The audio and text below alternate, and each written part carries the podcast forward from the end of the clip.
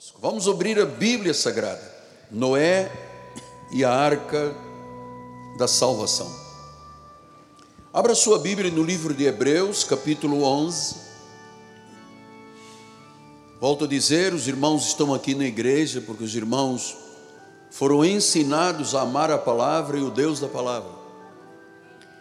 Os irmãos da igreja estão aqui porque sabem que esta igreja é temente a Deus uma igreja pura, é uma igreja santa, que não tem lealdade misturada. Nós não amamos a Deus e o mundo. Volto a dizer, nós não somos fiéis a Deus e ao mundo. Pastor, mas vimos agora gente em bloco, igrejas têm bloco de carnaval. Isso não é uma igreja. Você viria Jesus pulando um carnaval? Você tem esta imaginação? Você imagina Jesus em lugares de loucos, onde corre o que só Deus sabe o que corre, ele estaria lá. Não, mas a igreja precisa estar em todos os lugares. Não, a igreja não precisa estar nesse mundo. O mundo tem que ver a igreja como um reflexo e a luz de Deus. Amém? Diz a palavra do Senhor, pela fé, Noé, divinamente instruído acerca de acontecimentos que ainda não se viam, e sendo temente a Deus, ele era temente a Deus. Aparelhou uma arca para a salvação da sua casa, pela qual condenou o mundo e se tornou herdeiro da justiça que vem da fé. Que esta palavra abençoe todos os corações. Vamos orar ao Senhor.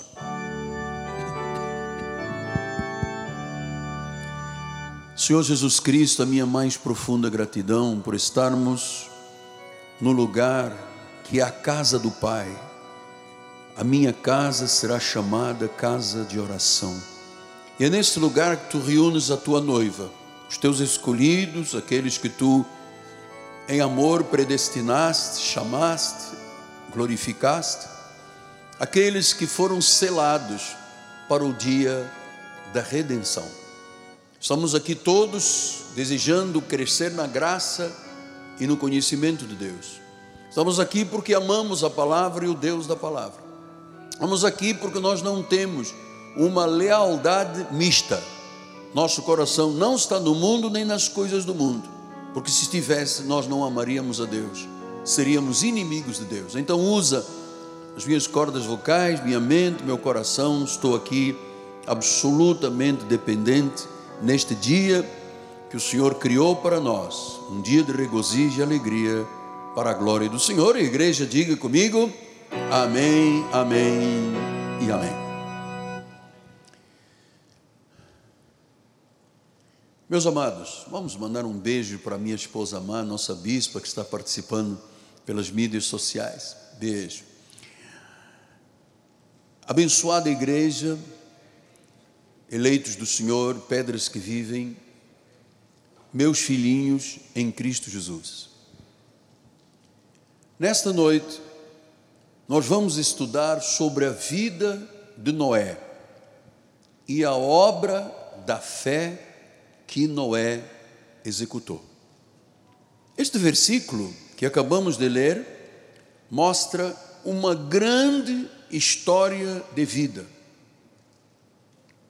Este versículo engloba o capítulo 6, 7, 8 e 9 de Gênesis Portanto, é um versículo misterioso, como disse o reformista, é um versículo enigmático que nós vamos estudar esta noite.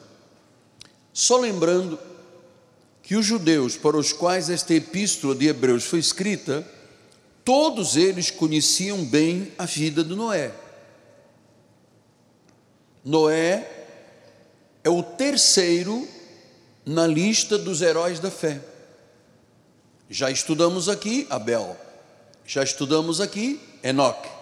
E hoje nós vamos estudar o terceiro da lista, que é Noé.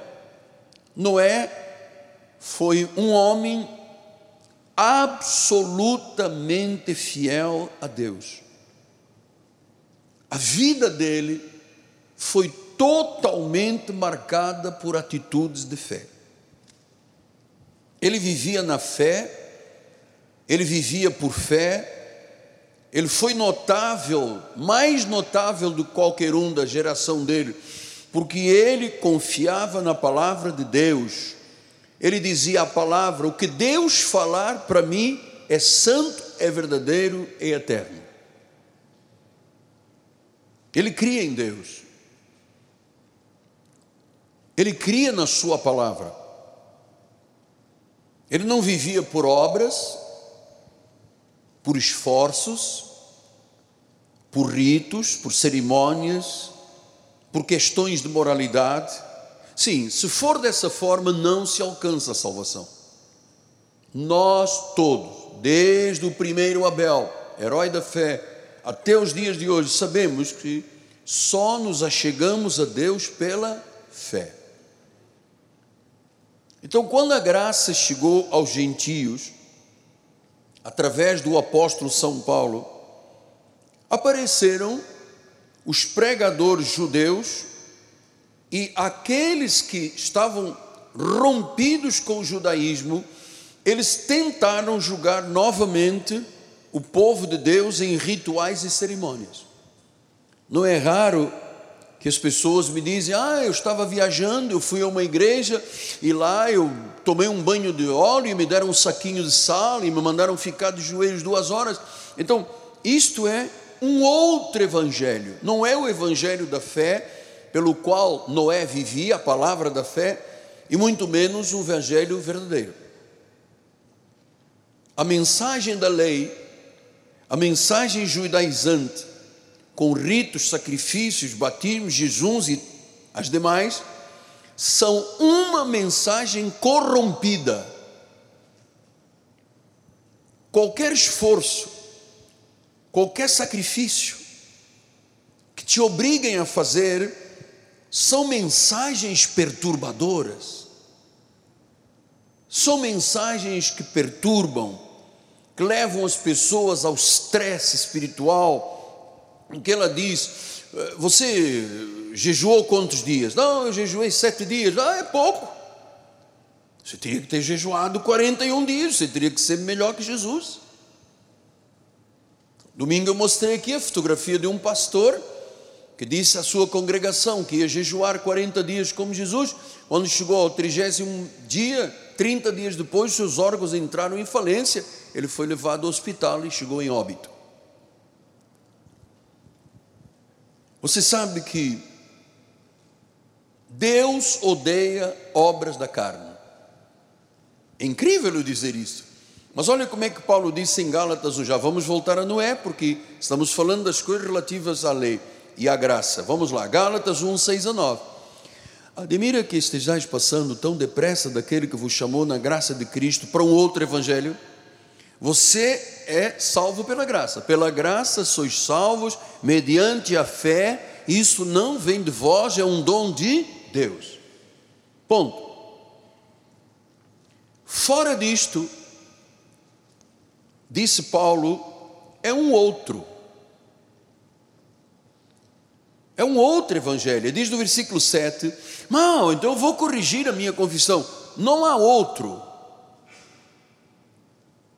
Senão que alguns que vos perturbam. Veja um pregador perturbando. Quando eu recebi um vídeo de uma irmã que me mostra, olha apóstolo, leia, veja o que está aqui. Um pastor sendo entrevistado pela Globo, todo cheio de manha. Não, não, mas o crente pode pular carnaval, mas é claro, o crente tem que estar em tudo. Bola preta, bola branca, boate, inferninho, carnaval, nós temos que estar em tudo. Amado, isso é uma mensagem perturbadora. Porque nós não podemos ser influenciados pelo mundo. Então ele disse: não há outros senão que alguns que perturbam e querem perverter, oh aleluia, querem perverter o Evangelho de Cristo. Só que o Evangelho de Cristo não pode ser pervertido. Ele é a única palavra que salva, pela graça sois salvos mediante a fé. Não vem de vós, é um dom de Deus. Então, a única palavra salvífica é a palavra da fé. Eles perturbam, querem perverter o Evangelho. Agora veja o que mostra Deus. Por isso estou lhe dizendo: Deus odeia toda obra da carne que se opõe à vida da fé. Ele diz aqui: Mas ainda que nós, está falando dos apóstolos, ou mesmo um anjo vindo do céu, vos prega um evangelho que vai além do que temos pregado. Portanto, evangelho quer dizer o quê? Boas novas. Você acha que há boas novas, perdeste a salvação, o diabo vai te pegar, Deus vai apagar o nome do livro da vida. É pecado ver televisão, não pode cortar o cabelo. Se for à praia, acabou. Isto é um outro evangelho, é perturbador. E diz que quem prega o que não for dentro das quatro linhas da graça de Deus, as 14 epístolas de Paulo, seja anátema. Você sabe o que significa anátema? Maldito, maldição. Paulo mais à frente diz: quem é das obras da lei está debaixo de maldição. Depois no capítulo 3 de Gálatas ele diz: Mas ah, vocês que querem estar debaixo da lei, já conheceram a graça e agora querem estar debaixo da lei, querem pensar e viver por sacrifícios para dizer: Olha, eu, mas na realidade não é por obras para que ninguém se glorie. Então o verdadeiro evangelho é vivido pela graça e fé. Salvação só por graça e fé. O justo vive por fé. Lemos que Paulo escreveu aos Hebreus, no capítulo 11, 38 e 39, diz: Homens dos quais o mundo não era digno, errantes pelos desertos, pelos montes, pelas covas, pelos antros da terra. Ele disse: Ora, todos estes obtiveram um bom testemunho da sua fé. Um bom testemunho da sua fé. Então, o que dá testemunho de vida cristã é a nossa fé. Pastor, eu consegui ficar de cabeça para baixo, plantei bananeira 12 horas no monte. Amado, isso não serve para nada. É desnecessário. É você que quer viver o que é maldição. Quando Deus diz está debaixo das obras da lei, está debaixo de maldição. Pastor, mas então não estou a entender porque 95% das igrejas vivem assim, estão debaixo de maldição.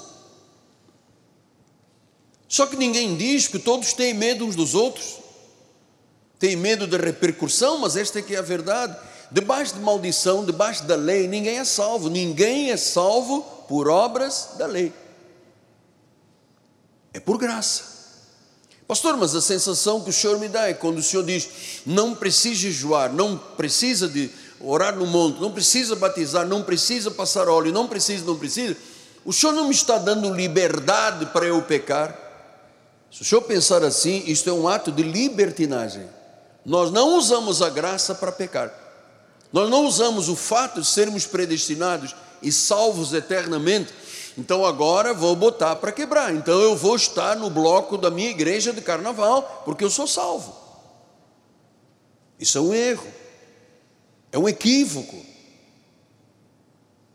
Paulo chamou de maldição. Então, o Evangelho é vivido pela graça e fé. O justo viverá pela fé. Fé é o único caminho para Deus. Então, se você depois me acompanhar, você sabe que nós vamos tocar em muitos desses, dessas personagens que estão aqui registradas na Bíblia para nosso exemplo, para seguirmos. Não é para dizer, oh, Noé, é para seguirmos os seus exemplos de obediência e de fé.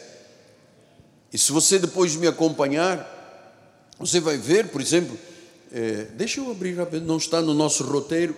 Se você for em é, Hebreus 11, 32, ele disse: E que mais direi? Certamente faltará tempo necessário para referir o que há a respeito de Gideão, de Baraque, de Sansão, de Jefté, de Davi, de Samuel, dos profetas então há aqui uma relação muito grande de heróis da fé. Estão aqui porque todos viveram exclusivamente pela fé. Então a vida de Noé foi uma vida fantástica, incrível, como diz MacArthur, incrível. Diz o versículo 7: pela fé, Noé, divinamente instruído acerca dos acontecimentos que ainda não se viam, Deus instruiu, Deus falou com Noé, porque ele era um homem temente a Deus. Ele aparelhou uma arca para a salvação da sua casa, pela qual condenou o mundo e se tornou um herdeiro da justiça que vem da fé. Acho que ele não sabia o que iria acontecer. Você sabe porque essa história de Noé é conhecida desde a escola dominical. Noé fez uma arca para que a família dele entrasse, um par de cada animal, de cada dos animais, um, cada casal, e estavam ali e, e aconteceu o dilúvio. Então ele foi instruído. Deus disse a ele: vai haver um dilúvio. Ele não tinha noção do que era um dilúvio. E diz que ele aparelhou uma arca. Acontecimentos que não se viam ainda mas diz que ele era temente a Deus. Ele aparelhou uma arca para a salvação da casa, ele se tornou herdeiro da justiça por fé. O que que Noé fez? Ele seguiu as instruções de Deus. Ele seguiu a palavra de Deus. Deus lhe disse o que iria acontecer, algo que nunca acontecera na história. Deus disse a ele: Você vai construir uma arca porque vai haver um dilúvio. Arca, dilúvio, chuva, eu nunca vi isso. Mas ele estava tão comprometido com Deus que disse: se é Deus que está falando, é verdade, eu vou fazer. Você pode me acompanhar agora ao original disto no livro de Gênesis, do capítulo 6, porque até esse momento haviam se passado 1500 anos de civilização da criação do jardim do Éden até a vida de Noé, 1500 anos. E Deus deu esta instrução em Gênesis 6:13. Então disse Deus a Noé: Resolvi dar cabo de toda a carne, porque a terra está cheia de violência dos homens. Eis que o farei perecer juntamente com a terra.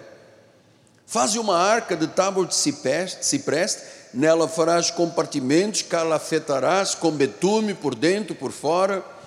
Deste modo farás de 300 côvados, será o comprimento, de 50 de largura, altura de 30. Farás ao seu redor uma abertura de um côvado, uma janela. Abrirás uma porta da arca, colocarás literalmente, lateralmente uma porta, uma janela. Farás pavimento de, na arca embaixo, um segundo andar, um terceiro andar porque eu estou para derramar águas do dilúvio sobre a terra para consumir toda a carne que há fôlego de vida debaixo dos céus, tudo que há na terra perecerá. Versículo 18: Contigo, porém, estabelecerei a minha aliança. Entrarás na arca, tu, teus filhos, tua mulher e as mulheres dos teus filhos. Eram oito pessoas. E de tudo que vive, de toda a carne, dois de cada espécie, um macho e uma fêmea, farás entrar na arca para os conservares vivos contigo. 1500 anos de civilização. Ele disse: toda a raça humana está em pecado, menos aqueles oito que eram Noé, a esposa, os filhos e as noras. Deus disse: Eu vou trazer um julgamento massivo, eu vou apagar toda a carne da terra. Você sabe que o julgamento é um a um. Salvação é individual. Quando Deus trata, Ele não trata com o grupo todo. Neste caso, Ele tratou com todos os habitantes da terra, que possivelmente seriam, dizem os historiadores, entre 8 milhões a 100 milhões de pessoas.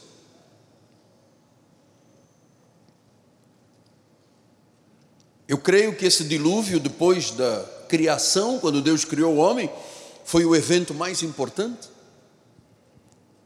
Em Gênesis 5, 6, 5 e 9, ele diz: viu o Senhor a maldade do homem que se havia multiplicado na terra, que era continuamente mal todo o desígnio do seu coração. Então se arrependeu o Senhor de ter feito o homem na terra, isso lhe pesou no coração.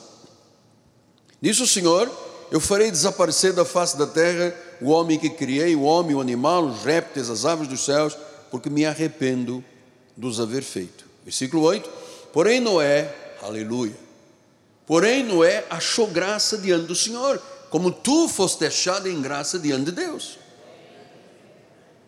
Eis a história de Noé. Noé era um homem justo, Noé era um homem íntegro entre os seus contemporâneos.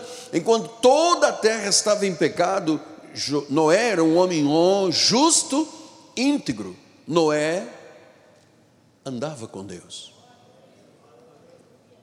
Pastor, me explica uma coisa. Por que, que está dizendo que Deus se arrependeu? Amados, quando Deus faz uma coisa, faz.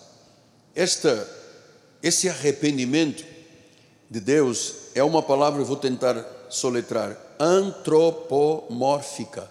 Ou seja, foi uma expressão humana, como se fosse um homem a falar, um ser humano a falar, estou arrependido. Mas Deus não se arrepende, porque o que ele faz, faz. Quando ele determina, está determinado. Então é uma semelhança de forma humana, de Deus falar, antropomórfica. Então, imagina Noé ouvir isso de Deus. Vou mandar um dilúvio, todos os homens desaparecerão da terra, todos os animais desaparecerão. Você vai construir uma arca, você vai colocar lá a tua família e um casal de cada animal, e eu vou mandar chuva. Pode? Eu nunca ouvi falar disto. Mas diz que ele creu. Ele deve ter ficado muito constrangido, porque milhões de pessoas iriam perecer. E quando Deus deu essa ordem, ele disse: Faz uma arca com tábuas, 300 côvados de comprimento, 50 de largura, 30 de altura. Deus mandou fazer uma arca aproximadamente de 135 metros de comprimento, 25 metros de largura, 15 metros de altura, três andares, 150 toneladas. Aquela arca ia ser a salvação da raça humana através de Noé e sua família. Ele levou 120 anos construindo. É inimaginável, os senhores têm que admirar isso aqui comigo, construir uma arca desse tamanho. Irmãos, nós estamos falando de um barco com GPS, com leme, com motores, com quilhas, com velas, com bússolas, com mastros. Deus mandou fazer uma arca que não era uma, um barco, era um grande caixotão, 135 metros por 25 metros por 15 metros de altura, altura aqui do nosso teto mais um metro.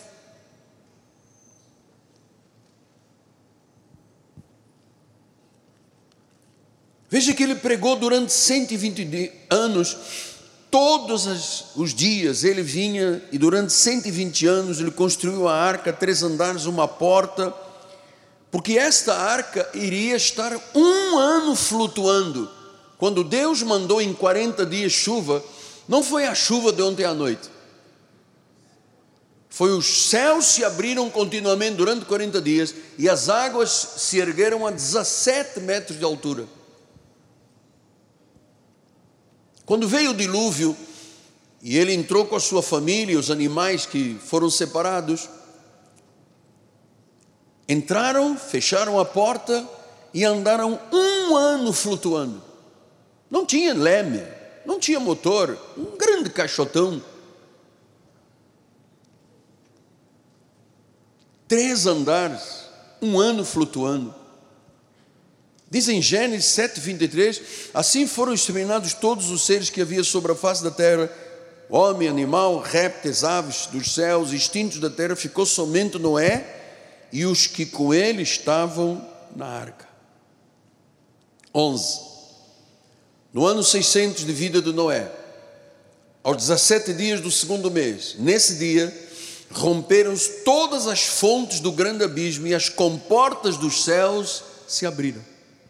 E houve uma copiosa chuva, sobre a terra durante 40 dias e 40 noites. Nesse mesmo dia entraram na arca Noé, seus filhos Sem, Cã e Jafé, sua mulher e as mulheres dos filhos. Eles todos e os, todos os animais, segundo as suas espécies, todo o gado, segundo as suas espécies, todos os répteis que rastejam, que rastejam sobre a terra, segundo as espécies, todas as aves, segundo as suas espécies, todos os pássaros, tudo que tem asa, um par de cada entraram lá. A arca tinha 150 toneladas, imagina essa quantidade de animais, elefante, girafa, boi, vaca. Ali se tornaram milhares de toneladas dentro daquela caixa. De toda a carne em que havia fôlego de vida entraram dois, em dois na, para Noé na arca. Eram macho e fêmea, os que entraram em toda a carne, como Deus havia ordenado, e o Senhor fechou a porta após ele. Então Noé não tinha ideia do que seria um dilúvio. O que seria 17, o que seriam 17 metros de água em toda a terra. Ele nunca tinha visto chuva. Ele não sabia o que era um dilúvio. Mas diz em Gênesis 6:22, assim fez Noé consoante tudo que Deus lhe ordenara. 120 anos construindo uma arca. Eu venho agora abrindo um parênteses e dizer, amado, estas vidas que eu estou pregando sobre elas, elas me inspiram demais. Porque o cristianismo vivido hoje em dia é um cristianismo inócuo. Deus diz: domingo é o meu dia, é sagrado. E o povo vai para a praia. O culto não está em primeiro lugar, o reino não está em primeiro lugar. Para os blocos de carnaval, tinha muito crente lá. E as igrejas, a maioria delas estavam vazias. Noé não duvidou um pouco. Eu queria encorajar você, como meu filho na fé, a amar a palavra, amar o Deus da palavra e não duvidar de Deus.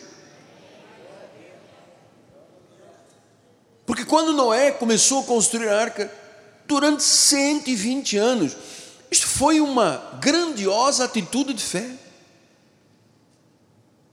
Foi um ato de fé glorioso. Gente, que Deus levanta entre nós muitos que tenham atitudes iguais a de Noé, se não todos. Não era um homem justo, era um homem íntegro, andava com Deus, no meio de uma geração corrupta, de pecado. O pecado crescia, crescia, Deus disse: basta. Noé acreditou que o que Deus disse era uma verdade. Ele sabia quem era Deus de verdade. Ele vivia em comunhão com Deus, ele tinha intimidade com Deus, e Deus sabia que só podia contar com Noé e com mais ninguém, naquela época.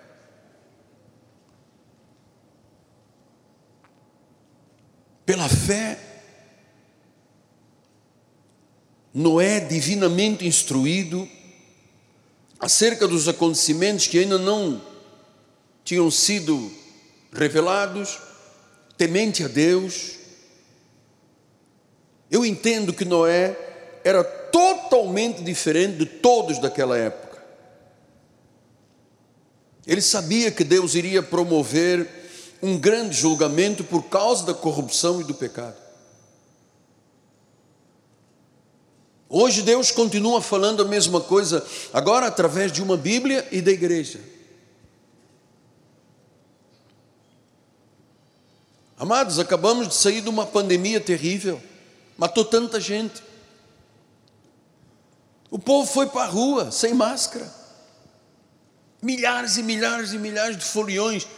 Só Deus sabe o que aconteceu nesses dias todos. Você acha que isso não tem troco? Tem troco. Escola de samba que fizeram gozação contra Jesus, policiais prendendo Jesus, arrastando Jesus. Amado, isto é inconcebível. Escola de samba de São Paulo falando mal do Espírito Santo. Você acha que Deus diz, coitadinhos, eles, eles não sabem o que fazem. Eu já tomei mel da vovó. Até o final do culto estou bem. Deus não diz isso. Ah, eles não sabem o que fazem. Sabem sim o que fazem.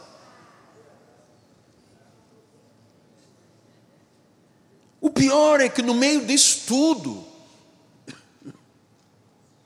Estão pessoas que dizem que são crentes, que têm Jesus como Senhor e Salvador, e que acham que andando num bloco, no meio dos blocos, eles vão salvar vidas. Não vão salvar ninguém, vão ser envergonhados por Deus.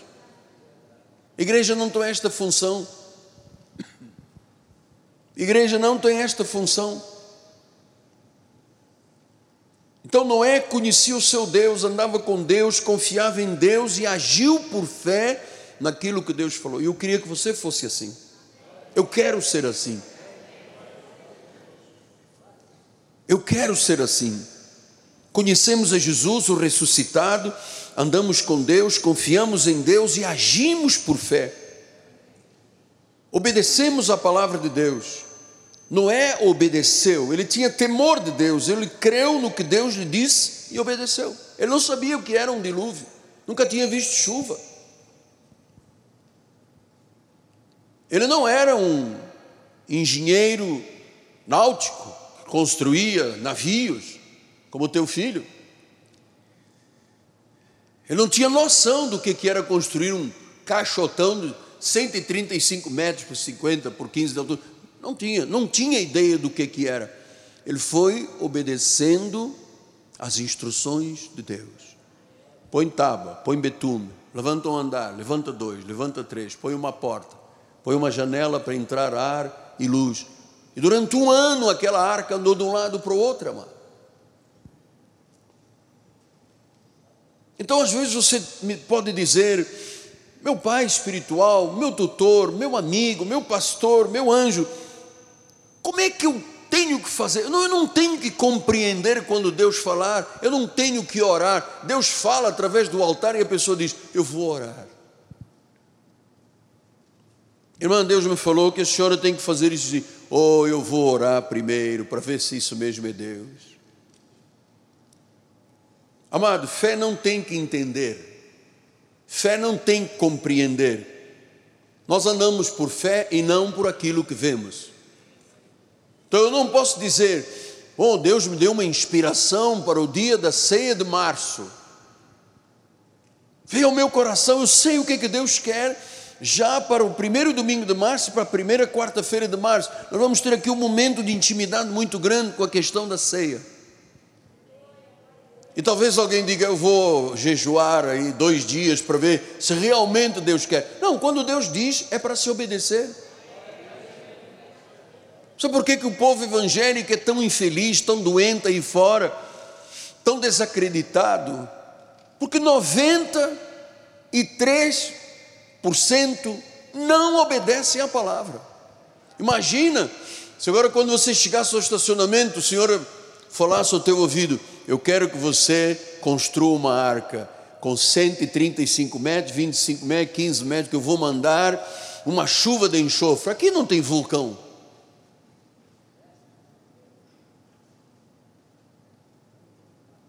Você iria obedecer? Largaria tudo para fazer a vontade de Deus? Então, amado, nós confiamos em Deus. Nós confiamos em Deus não é para hoje, não, para a eternidade. Confiamos em Jesus, mesmo sem o ver. Quando nós começamos a construir isso, amado, eu tinha uma inspiração, eu tinha uma pequena maquete. Eu não tinha ideia dos milhões para construir esta cidade. Eu não tinha ideia de onde nós iríamos tirar dinheiro. E Deus mandou, amado, se você for fiel obedecendo ao Senhor, você vai ver o agir de Deus na sua vida. Nós vivemos na fé, pela fé obedecemos o Evangelho, e eu vou lhe dizer: o Evangelho e a igreja são a arca da nossa segurança. Quando você tiver um problema, não desapareça da igreja, venha à igreja e diga: Eu tenho um problema, seja qual for. Nós não temos o costume das igrejas legalistas de expulsar pessoas da igreja. Claro que nós cremos aqui ordem, sabemos que quando uma pessoa erra, ele tem que ser chamada a atenção, se não aceitar, traz duas pessoas como testemunha, se não aceitar, leva o assunto à igreja, se não aceitar, coloca para fora, diz a palavra do Senhor. Então nós temos muito temor nesta igreja com essas questões. Porque nós entendemos que a igreja e a fé são a arca da nossa segurança. Porque a arca da nossa salvação se chama Jesus. Durante 120 anos, lá estava aquele velhinho cortando madeira, trazendo os, as árvores que não havia naquele local, vinham de longe para cortar, para pregar, para serrar, para betumar. E durante 120 anos, ele foi espalhando a notícia. Ele foi dizendo: Deus me falou que vai haver um grande julgamento massivo. Deus me falou que vai haver um dilúvio. Deus disse que vai eliminar toda a raça humana. E a turma olhava e dizia: Olha, esse é o velhinho da lancha, hein? é o velhinho aí, deve estar sabe, demente, já deve estar com selenidade. Imagina construir esse caixotão gigante, essa arca gigante, que vai haver chuva onde? Nunca choveu aqui. Mas ele continuava dizendo: o julgamento vai chegar. Não era um pregador de justiça enquanto construía a arca. Certamente muitos o chamaram de louco, de radical, de fanático. Mas era preciso que ele, na sua fé, construísse aquela arca, porque era através da vida dele, da esposa, dos filhos e das noras, que nós chegaríamos aqui ao dia de hoje. Amados, pecadores precisam de vir a Jesus. E tem que alguém anunciar, esta é a função deste ministério. Você está me ajudando a fazer a obra do Senhor. Você está me ajudando a construir uma grande arca. Porque haverá um dia que a porta se fecha, ou se fechará. Haverá um dia que Deus vai dizer: chegou, agora não é mais por água. Deus não destruirá o mundo com água. Agora, perdão, segundo o apóstolo São Pedro, será por fogo.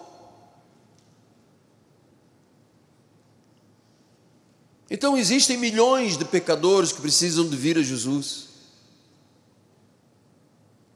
Que têm que aprender que não é por mérito próprio, não é por conquistas pessoais, não é por obras da carne, é por Jesus. Porque eu sei, irmãos, que poucas pessoas conhecem a gravidade do pecado, as consequências do pecado. Palavra do Senhor diz que o salário do pecado é a morte. A maldição do pecado é um horror. O horror de se viver o pecado é o horror de se viver amaldiçoado por Deus. O pecado é mortal. Então eu venho dizer à igreja esta noite: ele vai voltar. Você já me ouviu dizer isto milhões de vezes. Ele vai voltar. Não rejeite a Cristo. Cristo é a arca da nossa salvação, Cristo é a arca da nossa segurança. Ele já nos protegerá, prometido, do julgamento final. Jesus é o único caminho, é o único escape. Em 2 de Pedro 3, 1 a 8 e 9, ele diz: Amados, esta é agora a segunda epístola que vos escrevo, em ambas procuro despertar com lembranças a vossa mente esclarecida, para que vos recordeis das palavras que anteriormente foram ditas pelos santos profetas, bem como mandamentos, o mandamento do Senhor, o Salvador, ensinado pelos vossos apóstolos. Tendo em conta, antes de tudo, que nos últimos dias virão escarnecedores com seus escárnios, andando segundo as próprias paixões. Dizendo onde está a promessa da sua vinda? Porque desde que os pais dormiram, todas as coisas permanecem como desde o princípio da criação. Porque deliberadamente esquecem que de longo tempo houve céus, bem como terra, a qual surgiu da água e através da água da palavra de Deus, pela qual veio a perecer o mundo daquele tempo afogado em água. O mundo pereceu afogado em água do dilúvio. Ora, os céus que agora existem e a terra, pela mesma palavra, têm sido entesourados pelo fogo, para fogo, estando reservados para o dia do juízo, a destruição dos homens ímpios. Há todavia uma coisa, amados, que não deveis esquecer: que para o Senhor, um dia é como mil anos. Talvez muitos digam, mas está, está demorando. Mil anos são como um dia. Versículo 9: Não retarda o Senhor a sua promessa como alguns julgam demorada, pelo contrário, Ele é longânimo para convosco. Deus é paciente, Deus está anunciando que Ele vai voltar, que a terra será destruída por fogo. Ele disse: Ele não quer que nenhum pereça, senão que todos cheguem ao arrependimento.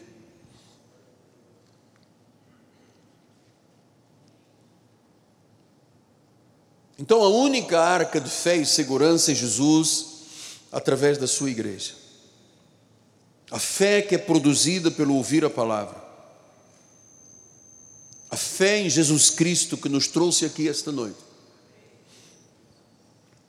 A fé que nos faz cuidar da salvação com temor e tremor. Nós não temos uma lealdade mista. Nós não adoramos a Deus e ao mundo. Volto a dizer isto pela terceira vez. Nós não adoramos e bebemos o cálice de Cristo e o cálice dos demônios. A nossa lealdade é para uma pessoa só, Jesus Cristo. Portanto, para terminar, perdão, eu estou como Noé há quase 50 anos dizendo na rádio, na televisão, nas mídias, no satélite. Há quase 50 anos que eu tenho dito: Jesus vai voltar. Onde você passará a eternidade? Onde está a sua lealdade? Porque Noé diz que era temente a Deus, era melhor do que todos da sua época. E Deus quer isto da igreja Cristo vive. Deus espera de mim, principalmente de mim e de toda a igreja, esse tipo de atitude. Nós andamos com Deus, nós somos íntimos com Deus, nós obedecemos. Deus diz, eu creio, está na Bíblia, eu recebo. Então esteja pronto para obedecer. Para ele foi uma arca para você, quem sabe, pegar, comprar Bíblias e distribuir livros da igreja, dar testemunho,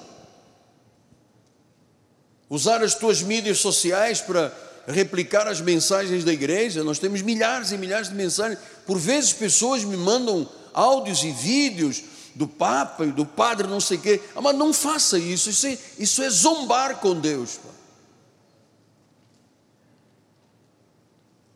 Nós não seguimos heresias, nós não somos idólatras. Quando é que Deus mandou uma igreja abrir um banco do Vaticano? Quando é que Deus mandou um bispo ser chefe de Estado político? Quando? Está aqui isso, está aqui no artigo. Não tem artigo. Bom, a igreja tem um banco para fazer desse banco, só Deus sabe o que. Não posso nem explicar, senão amanhã tem problemas contra mim. Algum dia Jesus disse: A minha casa será chamada o banco do Vaticano. Algum dia Deus disse isso.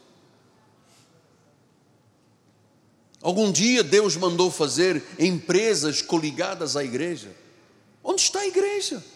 O que fizeram com a igreja?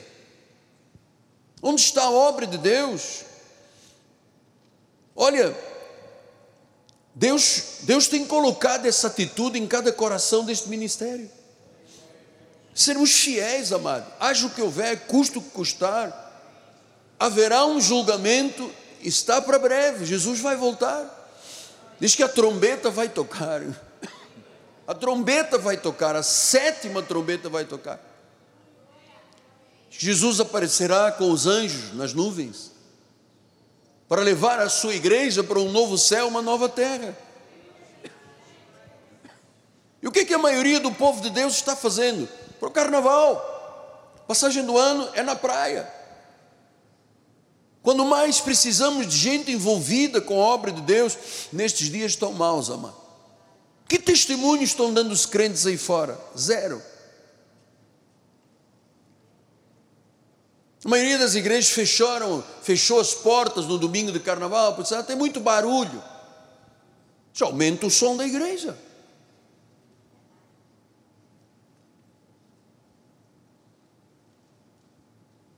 Noé era um homem justo, temente a Deus, andava com Deus, obedeceu a Deus.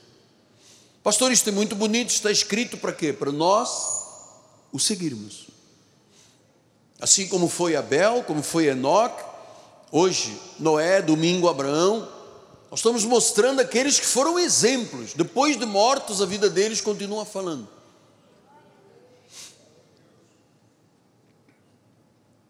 Você estaria disposto, numa ordem de Deus, às vezes uma palavra que sai aqui do altar a cumprir? Eu hoje estava pregando e fazendo o nosso programa para a Europa E eu desafiei o povo da Europa: não haverá uma pessoa que tenha uma casa, uma sala para dispor, para recomeçarmos a igreja?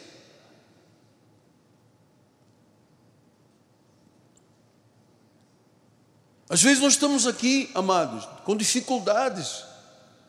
Domingo à noite nós tivemos 1.200 reais de oferta. 1.200 reais. Não pagou nem água, luz, empregados e o ar-condicionado. Então nós temos que ser obedientes. Se Deus te disse para você pegar mil, dois mil, cinco mil, dez mil, faça isso.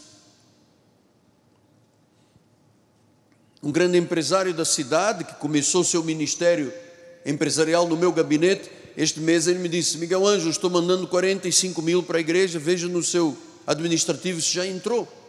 Que não é nosso, não vive aqui, não depende de nós, não tem a sua igreja própria, mas ele diz: Onde eu dizimo, é na Cristo vive. Amados, vamos obedecer.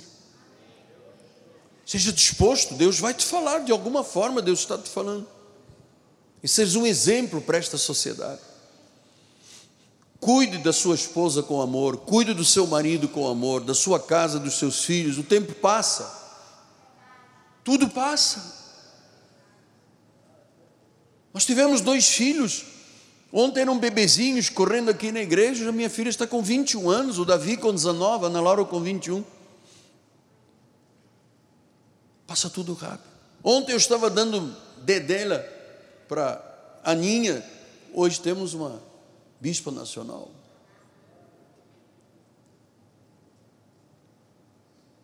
Ontem eu estava ninando a Cristiane e hoje tem uma neta linda aí.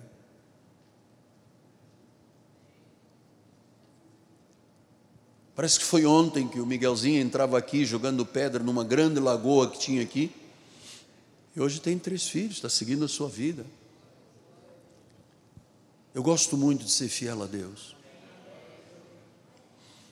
Eu gosto muito que você ame a palavra, que você ame este temor e este tremor que está aqui dentro da igreja. É por isso que você está aqui. Construa a sua arca. Deus sabe o que, que eu estou dizendo para você. Construa a sua arca. Obedeça a Deus.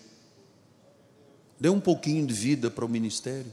O que, que tu custa? Não custa nada. Senhor Jesus, mais uma vez a minha mais profunda gratidão.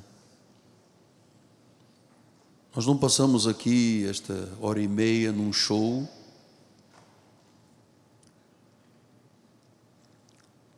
Nós passamos esta hora e meia, oh Deus, em intimidade contigo e com a tua palavra.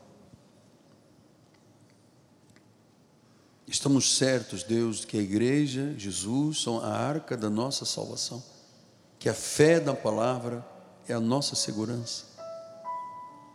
O julgamento vai chegar. Nós queremos ser encontrados em obediência. Não queremos ser encontrados surpreendidos em pecado. Porque eu sei que a uns disciplinas, a outros corrige, a outros açoitas. Muito obrigado, Deus, pela bênção de sermos o que somos, pela graça do Senhor. Pela graça do Senhor. E a igreja diga: Amém, Amém e Amém. Graças a Deus.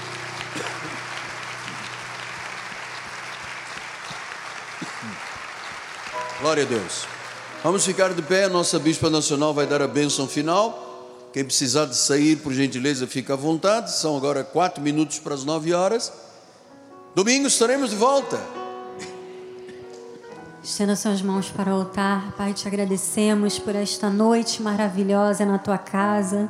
Te agradecemos porque não estamos aqui em cinzas, mas estamos aqui com vestes de louvor, com gratidão diante de ti pela obra maravilhosa que o Senhor realizou em nossas vidas. Agora sairemos da tua casa em paz, com alegria, nós seremos guiados, Senhor, com a proteção dos teus anjos. Assim nós cremos e declaramos que o Senhor já deu ordens aos anjos para que ministrem em nosso favor, para que nos livrem de todo mal. Que a tua graça, a tua paz, as doces consolações do teu Espírito Santo estejam conosco hoje e para todos sempre. Aqueles que recebem, digam amém. Amém.